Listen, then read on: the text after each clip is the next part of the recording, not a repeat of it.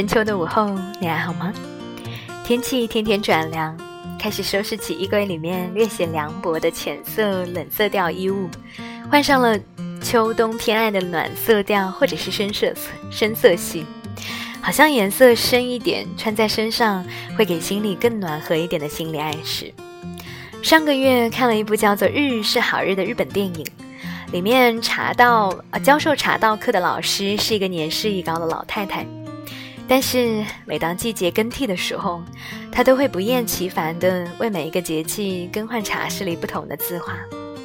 就这样，年复一年，日复一日地守着茶室，在庭院里，夏季听蝉鸣，冬季看飘雪，四季不断交替，昼夜不停更迭。这大概就是另一种对自然尊重和敬畏的表达。那对于小心轻放的时光来说，对自然的敬重，就是一到秋冬的季节，就想和你聊一些更有温度的话题。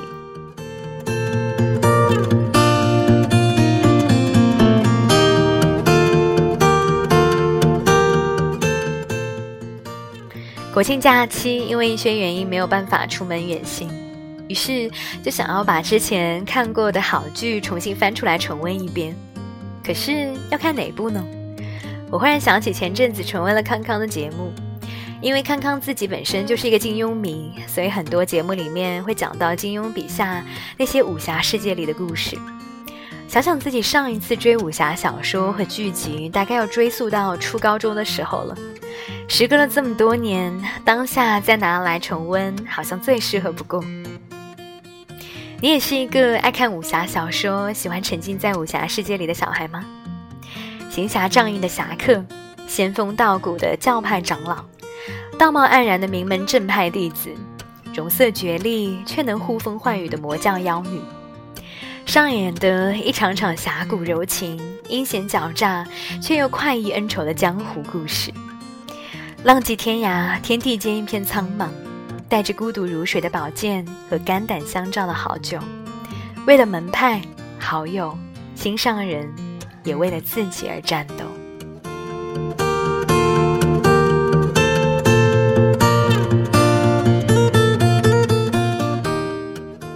光有小说可能还是没有办法普及，因为小时候我们的爸爸妈妈总是会觉得那些武侠小说只会分散学习的注意力，然后通通就被束之高阁。好在大部分的武侠小说都被翻拍成了电视剧，才让我们一饱那些金戈铁马的英雄气概，还有那些荡气回肠的侠骨柔肠。其实不用看很多部，金庸最出名的四部《笑傲江湖》《射雕英雄》《神雕侠侣》和《倚天屠龙》，如果你看的多了，就能总结出一个特征：好像那些名门正派爱上的都是些魔教妖女。大概连金庸大侠也认为，正派和正派在一起有多天经地义，就有多无聊。因为爱上了魔教妖女，违背师命，就能够扯出江湖上多少恩恩怨怨。在进退两难的抉择里，义无反顾的信守承诺，才能更显出一个人真正的英雄本色。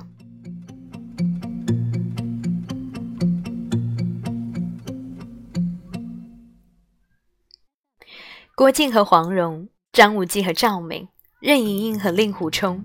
哦，对，还有那个只出来了十集却让人印象深刻的张翠山和殷素素。可是，往往这样的爱情都是得不到同门师兄的祝福的。名门正派们总是要横加干涉，百般阻挠，生怕这些魔教小妖女们将他们辛苦培养的武林奇才拐跑。可是，我们也都知道了。这些小妖女们其实任由别人摆布的，他们个个武功高强，古灵精怪，从来不受世俗条框的限制。对于爱情，他们当仁不让，敢爱敢恨，勇敢追随，付出真心又有情有义。这样的女子摆在你的面前，试问哪个名门正派的弟子受得了呢？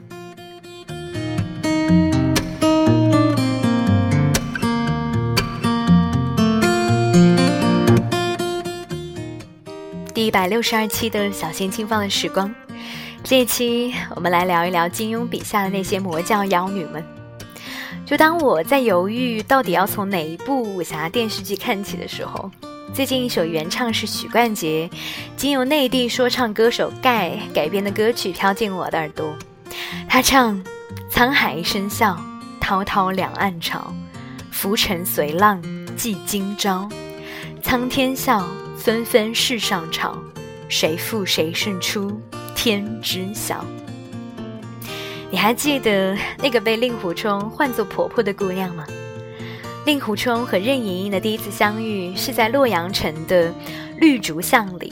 令狐冲当时身负重伤，内力全失，自幼喜爱的小师妹又被师傅岳不群新收的弟子林平之抢了去。心灰意冷之时，只求隐居在山林间，自生自灭。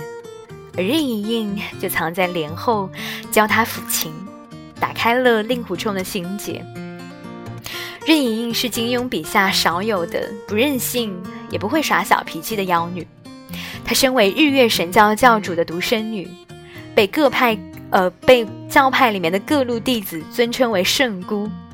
容貌绝色，秀丽绝伦，又冰雪聪明，行事果断，对手下恩师恩威并施，临敌处沉着冷静，果断狠辣，可谓是要风得风，要雨得雨。而且在后面，令狐冲五霸刚一战时，带着一路武林侠客前来助阵。他总是能够在令狐冲最需要的时候出现。堂堂日月神教教主的女儿，却心甘情愿背着令狐冲，不顾自己魔教妖女的身份闯进少林寺，只为求方丈救她一命，哪怕作为代价是自己要在少林寺住上十年。任盈盈的心胸是金庸笔下女子里最宽广的，她崇拜令狐冲的英雄气概，因为从小仰慕和听命于他的人实在太多，很少有人会在他面前说个不字。但令狐冲的个性洒脱、有情有义，让他着实钦佩，因此心生爱慕。他能够容忍令狐冲心里始终给最爱的小师妹留着一方念想，他从不逼迫令狐冲加入自己的教派。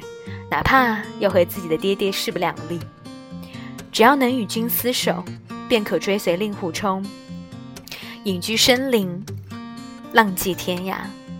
不可否认，任大小姐爱令狐冲这个浪子更多一点。但好在令狐冲也不是什么负心汉，也没有太多的花花肠子。相反，他重情重义，不辜负任大小姐舍命陪君子一场。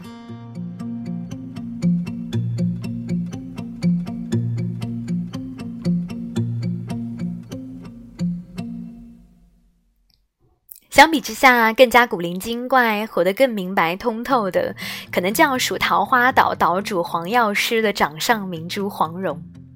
黄蓉最开始出场的时候，一身乞丐模样打扮，脸上全是黑眉，只露出一排亮晶晶的雪白细牙来，嘻嘻而笑，与她全身极不相称。后来郭靖见到这个小丫头真容的时候，只见船尾一个女子持桨荡舟。郭靖见这少女一身装束，犹如仙女一般，不禁看呆了。那船慢慢的荡进，只见这女子方当少龄，不过十五六岁的年纪，肌肤胜雪，娇美无匹，容色绝丽，不可直视。黄蓉的生长环境和任大小姐有极大的不同。任盈盈从小的父亲就被关在西湖湖底的大牢里面，是不知生死，也没有受到过母亲的关怀。所以用我们现在的话来说，就是一个很缺爱的小孩。但是黄蓉就不同，她有一个对外人奸诈狡猾，却对自己的女儿疼爱有加的父亲。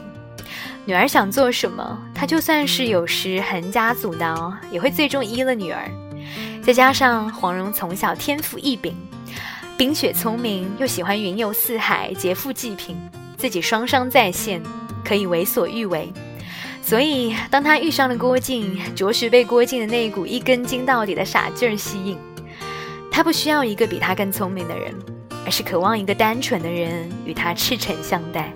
而这个人选，非郭靖再适合不过。黄蓉的聪明不，并不仅仅是自己聪慧过人，习得一身高强的武功。他懂得要像要想要爹爹认可郭靖，就要让郭靖成为武功盖世的英雄。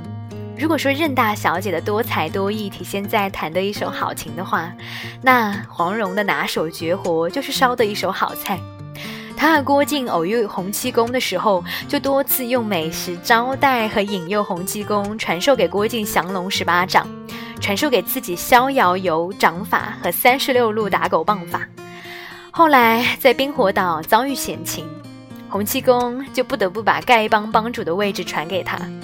所以你看，这个小丫头心中的如意算盘打得有多响。但对靖哥哥，她可是十分钟情，相恋一生，患难与共。后来又全心全意地辅佐郭靖保家卫国，赴汤蹈火，在所不辞。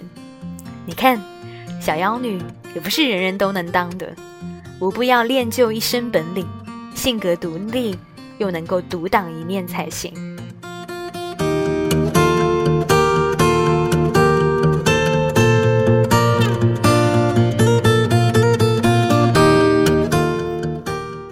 除了冰雪聪明、武功高强外，魔教小妖女们还有一个很大的特质。试想一下，如果你身世不凡、家族显赫，身边从小就受到各路人士的追捧，要风得风，要雨得雨，而且小妖女们个个只有十五六岁、十七八岁的年纪，就难免会有任性的情绪了。而把任性的劲儿做到极致的，恐怕要非这位如阳王府郡主莫属。金庸是这么描写赵敏的，说她脸颊红，脸泛红霞，微带酒韵，容光更增丽色。自来美人不是温雅秀美，便是娇艳姿媚。这位赵小姐却是十分美丽之中，更带着三分英气，三分豪态，同时雍容华贵，自有一副端严之质，令人肃然起敬，不敢直视也。在金庸笔下的众多魔教妖女中，赵敏是最特别的。她一出生就是堂堂蒙古大汉的女儿，从小就是郡主，志向远大，擅长调兵遣将，想要和男子一样帮助爹爹建功立业。赵敏也是一个直来直去的性情中人，她继承了草原游牧民族的爽朗和豪放，不做作也不虚伪。所以他会直截了当的问张无忌和周芷若谁更美，他会毫不掩饰自己对小昭的怀疑，他会在大庭广众间吐露对张无忌的爱意，他会调皮而狡黠地说：“我本来就是个小妖女，阴险毒辣，你便怎样？”这句话让我想到了张无忌的母亲殷素素当年在船舱里和金毛狮王谢逊的对话，金毛狮王连连感叹说：“殷姑娘。”你可比这位假仁假义的张相公要合我心意多了。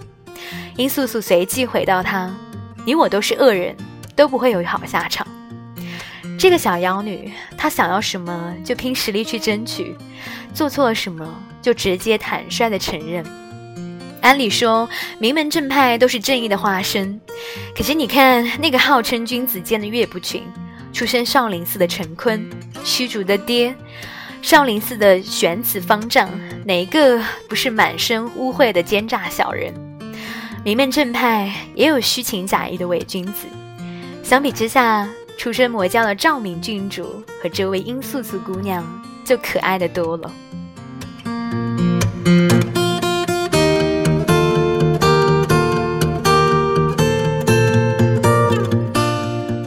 赵敏的任性，其实可以说是一种执着。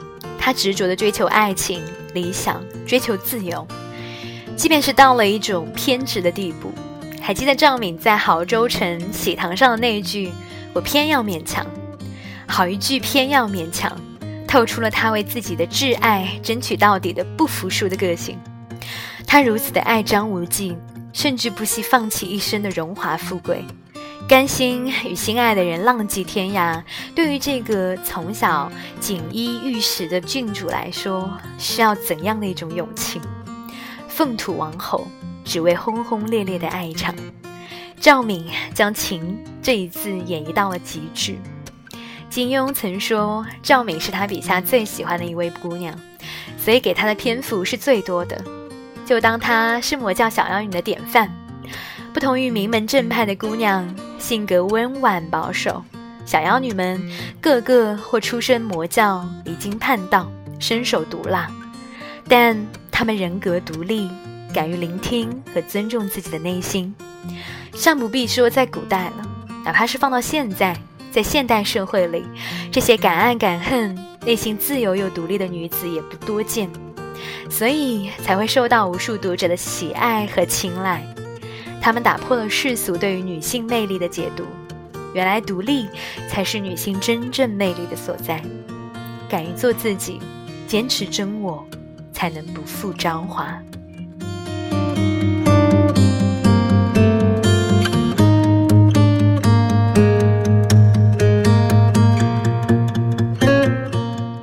张无忌爹爹的师傅张三丰曾经说过：“为人不可心胸太窄，千万不可自居名门正派，轻视他人。要知道，这正邪二字原本难分。正派弟子若心术不正，便是邪徒；邪派中一心向善，便是正人君子。在红尘里翻滚久了，便会知道，人心中光明磊落的地方少。”灰色复杂才是主旋律，大概也因此，所以我们才那么容易的就被武侠故事里面那些肝胆相照、侠骨柔肠、真情真意所打动。不管你是战名门正派，还是战魔教妖女，都愿你能够活出真我，不忘初心。想想那些武侠世界里的千万重磨难，然后勇敢的面对自己的人生。